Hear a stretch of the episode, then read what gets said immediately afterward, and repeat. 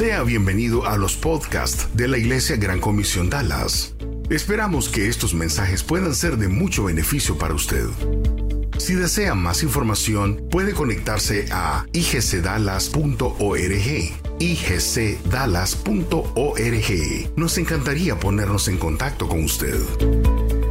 Continuación, le presentamos una conferencia más de la Iglesia Gran Comisión Dallas. Mensajes prácticos para su vida. Una iglesia diferente. Ok.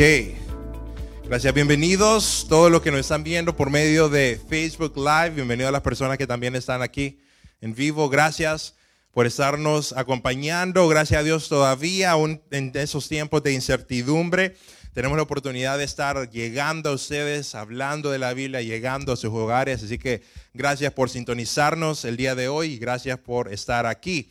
El día de hoy ya es el mes de julio, estamos empezando una nueva serie. Ustedes saben que en la iglesia todos los meses empezamos una nueva serie, tocamos un nuevo tema, una nueva serie de temas, si se puede decir así. La serie de este mes de julio se llama ¿Cuál es el punto? No sé si ustedes tenían una regla cuando eran pequeños que ustedes decían, ¿y cuál es el punto de esta regla? Eh, no sé si usted es su mamá o su abuela o la persona que los crió les decía, usted no puede hacer esto. O usted tiene que hacer eso, usted tiene que hacer su cama, usted tiene que hacer limpiar el baño. Y uno decía, pero ¿y cuál es el punto de limpiar mi baño? ¿Cuál es el punto de limpiar mi cuarto si nadie entra? Y esa es una pregunta que yo hacía, ¿por qué voy a limpiar mi cuarto si nadie entra? ¿Cuál es el punto? Entonces vamos a estar hablando ese mes de cuál es el punto de varias cosas en la vida cristiana, porque esa es la situación. Si tú no entiendes cuál es el punto de algo, es muy probable que tú lo dejes de hacer o lo hagas de mal manera. Si tú no entiendes cuál es el propósito de hacer algo, específicamente si es algo que cuesta, específicamente si es algo que eh, requiere un poco de esfuerzo, pero tú no sabes cuál es el punto, eventualmente tú pararás de hacer esa cosa. Así que hoy vamos a estar hablando de cuál es el punto de ir a la iglesia. Los próximos fines de semana vamos a estar hablando de cuál es el punto de leer la Biblia y no te estés perdiendo todos los temas de este mes, pero hoy vamos a estar hablando de cuál es el punto de ir a la iglesia. Si tú te pones a pensar, ¿por qué nosotros venimos a la iglesia? Muchas veces nosotros hacemos cosas en modo automático, ¿verdad? Hacemos cosas y ni pensamos por qué las estamos haciendo, simplemente las hacemos por costumbre. Y venir a la iglesia para algunas personas es algo, es, de es eh, una de esas costumbres. Uno viene a la iglesia porque es costumbre. Mi abuelo me trajo a la iglesia, después mi papá me trajo a la iglesia, entonces yo vengo a la iglesia porque los domingos a las doce y media de la tarde automáticamente me baño, me pongo zapatos y mi carro arranca sin que yo, ¿verdad? Es algo que hacemos automáticamente. Eso es para algunas personas. Pero ¿cuál es el punto? ¿Por qué, ¿Por qué nosotros tenemos que tener ese esfuerzo de venir a la iglesia? Porque si somos honestos, muchas veces podríamos decir, hay mejores usos de mi tiempo. Es un domingo en la tarde, puedo estar haciendo un asadito, puedo estar viendo el partido de los Cowboys, puedo estar haciendo un montón de cosas, pero tengo que hacer un esfuerzo por estar aquí. ¿Por qué? Así que eso es lo que vamos a estar hablando el día de hoy. Hay una película que a mí me gusta bastante, es de mis películas de guerra preferidas. Hay como dos o tres películas de guerra que a mí me gustan bastante. Esta se llama Acto de Valor, en inglés se llama Act of Valor, ¿verdad? Acto de Valor.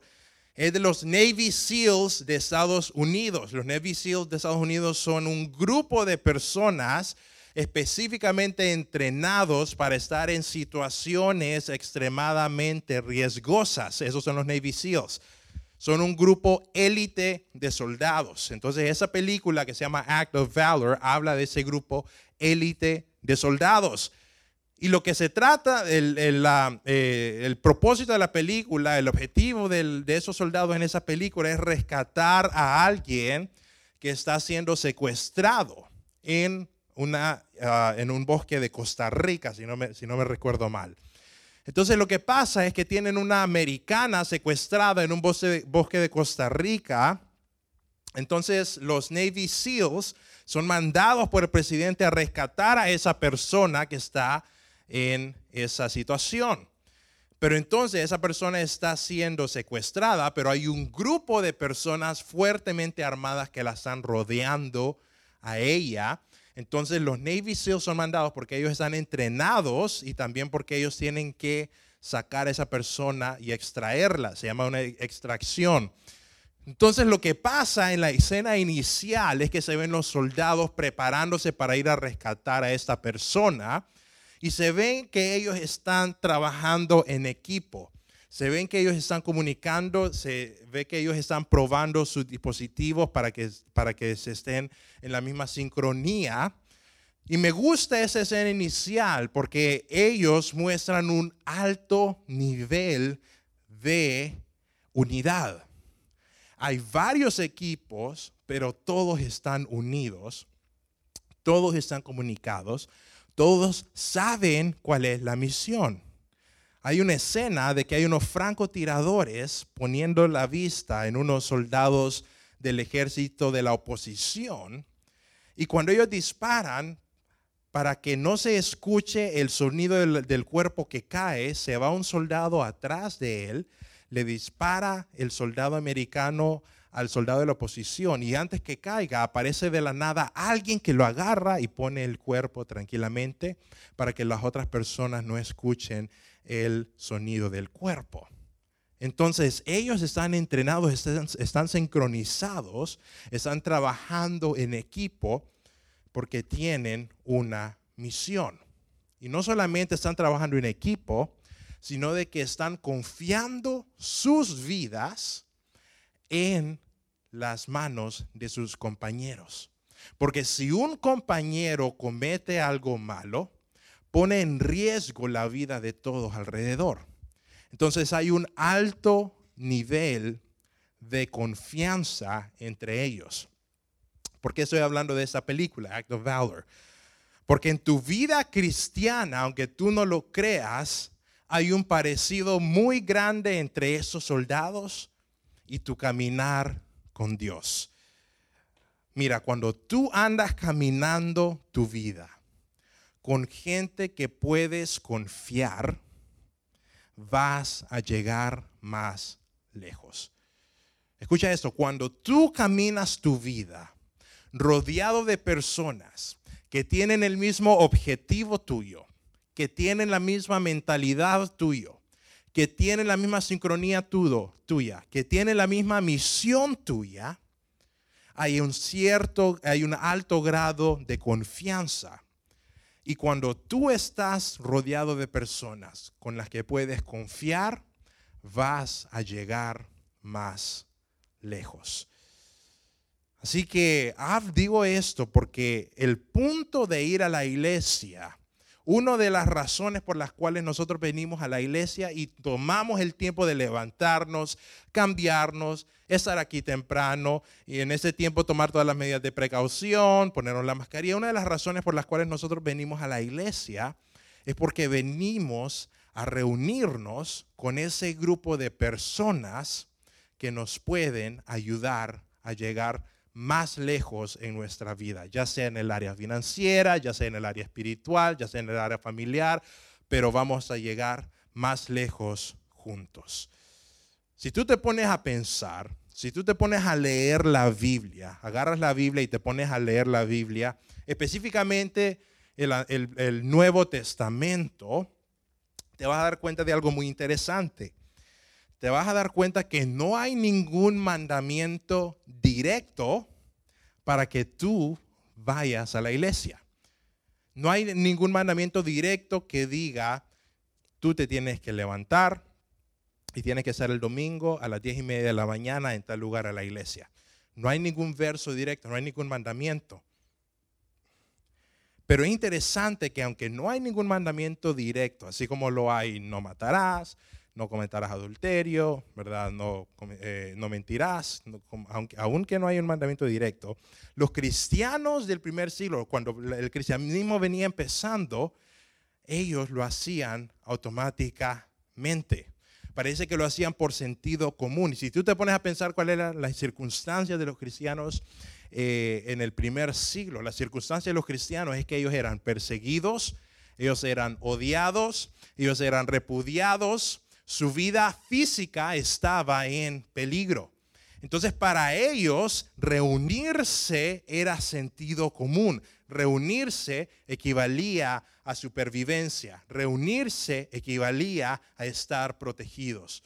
Porque así como los soldados saben que para que ellos lleguen lejos en su misión, ellos tienen que ir en un grupo de personas, los cristianos en el primer siglo sabían que para llegar lejos y para poder sobrevivir, ellos tenían que estar cuidándose la espalda unos a otros, ellos tenían que estar juntos, ellos tenían que estar protegidos. Así que aunque no había ningún verso en específico que le dijera, tú tienes que estar en la iglesia, el sentido común de ellos les decía, si yo estoy con un grupo de personas que tienen mi misma mentalidad, tienen mi misma misión y me cuidan, yo voy a estar mejor. Y por eso es que ellos lo hacían. Así que para, para ellos, reunirse en la iglesia era una decisión táctica, era un método de supervivencia. Si yo estoy con gente que me cuida, yo voy a poder sobrevivir. Ahora, para tu vida es diferente hasta cierto punto. Porque hoy tú tienes el lujo de ser cristiano, tú tienes el lujo de tener tu fe, practicarla libremente y tienes el lujo que no vas a ser perseguido por tu fe. Tienes el lujo de que no vas a ser rechazado por tu fe. Tienes el lujo que tu vida no está en peligro por tu fe. Pero el principio sigue siendo aplicable para tu vida. Donde hay, donde hay unidad, hay protección. Una de las cosas interesantes acerca de la Biblia es que cuando la Biblia habla de la vida cristiana, lo habla en términos de una batalla, lo habla en términos de guerra. Y no es accidente, no es accidente, porque aunque tú en tu vida actual no estás en peligro físico, espiritualmente sigues en una batalla. Espiritualmente sigues en una guerra. Espiritualmente sigues en una batalla.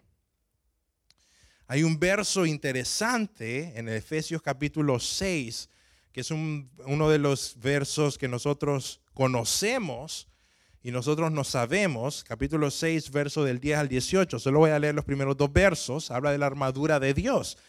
Dice Pablo, hablándole a una iglesia, dice, por lo demás, hermanos míos, manténganse firmes en el Señor y en el poder de su fuerza después dice en el versículo número 11, Efesios 6, 11, dice, revístanse, o sea, pónganse, alístense de toda la armadura de Dios para que puedan hacer frente a las acechanzas del diablo. Una armadura no se usa cuando uno va a un picnic. Una armadura no se usa cuando uno va a un cumpleaños, una armadura no se pone cuando uno va al cine. Una armadura se pone cuando uno va a una batalla. Y tal vez el día de hoy los soldados no usan armadura, pero sí usan un uniforme que significa yo voy a batalla. Y Efes y Pablo le dice a estas personas, ustedes espiritualmente hablando están en una batalla. Y tú como cristiano el día de hoy, aunque tu vida no corre riesgo como la corrieron la vida de los cristianos del primer siglo, tu vida aún está en una batalla espiritual. Tienes un enemigo y hay una misión. Y si tú te pones a pensar cuáles son los elementos de una batalla, son esos dos. Todas las batallas tienen un enemigo que tú tienes que vencer y todas las batallas tienen una misión que tú tienes que hacer. Y tu vida espiritual es lo mismo. Tú estás en una batalla y hay un enemigo y hay una misión y tienes que estar en mentalidad de batalla. Y cuando estás en una batalla, no quieres que el enemigo te agarre cansado, no quieres que el enemigo te agarre desarmado y no quieres que el enemigo te agarre solo. Por eso los soldados, los soldados, los Navy SEALs de la película y en la vida real, trabajan en conjunto, no trabajan solos. Porque si un soldado dice, yo voy a hacer mi misión, pero yo no me voy a montar en el avión donde van los otros Navy SEALs, Yo no me voy a ir en los tanques donde van los otros Navy SEALs. Yo no voy, yo no voy a estar con los otros Navy SEALs. Yo me voy a ir por otro lado y voy a hacer lo que quiero. Es una misión casi suicida para ese soldado. Porque lo que hace que los Navy SEALs puedan ser exitosos en las misiones que hacen es que ellos trabajan en conjunto y hay soldados que están cuidando la espalda de los otros soldados. Una de las razones por las cuales el ejército romano fue tan exitoso es porque ellos tenían una formación tortuga. No sé si tú lo has visto en películas. Una formación tortuga es cuando todos forman un caparazón con sus escudos. Significa de que tú estás protegiendo a la persona que está atrás tuyo, la persona atrás tuya está protegiendo lo que está encima de ti y la persona atrás de esa persona está protegiendo la espalda de todos. Eso es una formación tortuga. Y ellos iban conquistando todos sus territorios con esa formación porque iban como una unidad. Iban en grupo, iban protegiéndose las espaldas unos a otros. Porque si tú estás en una batalla solo, estás en una batalla desprotegido. Y si estás en una batalla desprotegido, no vas a llegar lejos y no vas a llegar vivo. Sabes que en tu vida espiritual, el verso de Efesios es claro quién es su enemigo. Dice, para que puedan hacer frente a las acechanzas del diablo. El diablo es real. Hay fuerzas que están atentando contra tu vida, específicamente contra tu vida espiritual. Y si tú estás desprotegido, el diablo te va a consumir. Un cristiano solo, un cristiano desprotegido, un cristiano descuidado, un cristiano, eh, eh, un cristiano cansado, un cristiano que se va por otro lado, es un cristiano que no llega lejos. Creo de que ese es uno de los puntos de venir a la iglesia, porque es una decisión táctica, es una decisión de supervivencia. Porque ¿qué pasa cuando tú, idealmente, qué debería pasar cuando tú vienes a la iglesia? Muchas veces muchas personas pueden venir a la iglesia y pueden decir, yo vine a la iglesia porque puse pie en la propiedad y ya nos vemos el próximo domingo. Pero ese no es el espíritu que hay detrás de venir a la iglesia. Ese no es el espíritu. El espíritu no es venir a la iglesia, el espíritu es ser parte de una iglesia para que sea un grupo de personas que me estén cuidando, estén cuidando a mi familia, estén cuidando mi vida. Y si venir a la iglesia para ti es sinónimo de venir y poner pie en la propiedad y salirte, es como que un soldado pueda decir, yo voy a la batalla, pero voy solo y se esté autoengañando. Dios diseñó la iglesia como una unidad de personas que compartan su vida, compartan sus desilusiones, compartan sus debilidades, se apoyen unos a otros y salgan juntos cuidándose la espalda hacia el campo de batalla porque hay una misión que hacer. Y si tú eres un cristiano que dice, yo vengo a la iglesia, pero no me gusta involucrarme, yo solo quiero venir a la iglesia los, cuando es eh, Navidad, yo solo vengo a la iglesia cuando es Semana Santa. Eres una persona que está caminando por la vida desprotegida. No camines por tu vida desprotegido. Ven a la iglesia a formar relaciones, ven a la iglesia a formar amistades, ven a la iglesia a formar grupos de personas que te cuiden la espalda y grupos de personas que tú les cuides la espalda a ellos. Hay grupos de personas, hay generalmente en la iglesia se, forman grupos, pero los mejores grupos de personas son los grupos de personas que donde hay lo que se dice en inglés accountability, las personas que te pueden dar, a las que tú les tienes que dar reporte. Y la razón por la que eso es tan esencial es porque es un grupo de personas que tú puedes venir y les puedes abrir tu vida y les puedes decir, esto está fallando en mi vida, esto es lo que me está eh, eso es el área en la que yo soy débil y ese grupo de personas te están cuidando, te están chequeando, están verificando que tú estés bien, te están llamando, están... Eh, te están haciendo preguntas, tú les estás haciendo preguntas y cuando tú encuentras ese grupo de personas en la iglesia, cuando tú encuentras ese grupo de amigos en la iglesia, tú has encontrado tu grupo de personas que te van a mantener en, sin riesgo cuando tú salgas aquí. Déjame decirte, afuera es bien serio los ataques que hay contra tu vida, específicamente con tu familia. Una de las cosas que en, mí, en, en, nuestras iglesias generalmente se hace, y muchas personas no les gusta que, que, se haga, pero, pero se hace y creo yo que es bueno, es cuando alguien quiere hacer un cambio en su vida y alguien le pregunta a alguien, le dice, yo quiero hacer ese cambio en mi vida, me quiero mudar de ciudad, me quiero mudar de país, una de las primeras preguntas que generalmente se le hace es, ¿ya encontraste una iglesia? ¿Ya encontraste un grupo de personas? ¿Ya encontraste una comunidad de iglesia? Y si la persona generalmente dice, ¿sabes qué? Todavía no encuentro ese grupo de personas, pero yo sé que hay, porque Dios me lo va a poner. Es cierto, Dios pone, Dios, Dios te pone en lugares.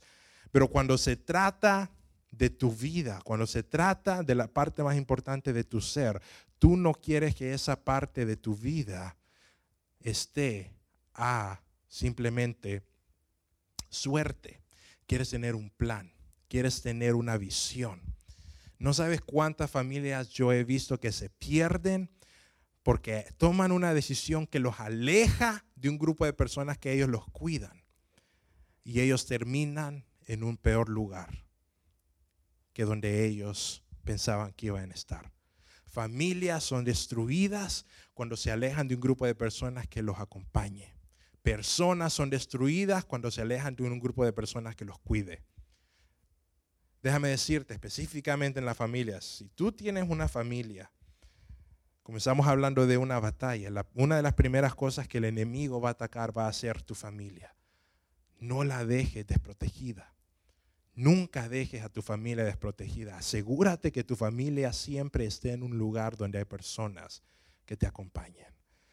Entonces, ¿cuál es el punto de ir a la iglesia para ir aterrizando? Bueno, el punto de ir a la iglesia uno de los puntos de ir a la iglesia, creo yo que es más importante, es que uno va a la iglesia a formar relaciones que te cuiden la espalda. Y para que hayan relaciones que te cuiden la espalda, no es simplemente un hecho de venir y poner pie en una propiedad, es venir y ser parte activa de una comunidad. Así que pregúntate, ¿cuál es mi comunidad? ¿Cuál es mi comunidad guardaespaldas? Porque si tú tienes una comunidad que te cuida, si tú tienes una comunidad que te acompaña, tú llegarás más lejos. Si tú tienes una comunidad que te abraza, que se preocupa por ti, y tú te preocupas por ellos, y están yendo a la misma misión, podrás sobrevivir a los ataques del enemigo y podrás cumplir tu propósito aquí en la tierra pero es muy difícil que tú lo hagas solo. Diría yo que es imposible. Y creo que la iglesia es el mejor lugar para que tú encuentres ese grupo de personas que te cuidan. La iglesia es el mejor lugar para que tú encuentres ese grupo de personas que te aman. La iglesia es el mejor lugar para que tú seas parte de un grupo que te haga llegar a un lugar mejor. Así que encuentra ese grupo de personas Toma tú la iniciativa de formar ese grupo, porque ese grupo será esencial para tu vida. Y si tú ya tienes ese grupo, ten cuidado de que no haya nada que se entremeta en tu grupo y arruine esa comunidad. Cosas como chisme, cosas como envidia, cosas como ira. Todas esas cosas pueden llegar a arruinar un grupo de personas que te cuidan. Ten cuidado, ten cuidado que eso no llegue a pasar. Así que le voy a pedir a la banda que empecemos a subir y te voy a dar unos minutos para que tú ahí en tu casa, donde estás, tú puedas pensar quién es ese grupo de personas que me está cuidando. ¿Quién es ese grupo de personas que se está preocupando por mí? ¿Quién es ese grupo de personas que me está amando?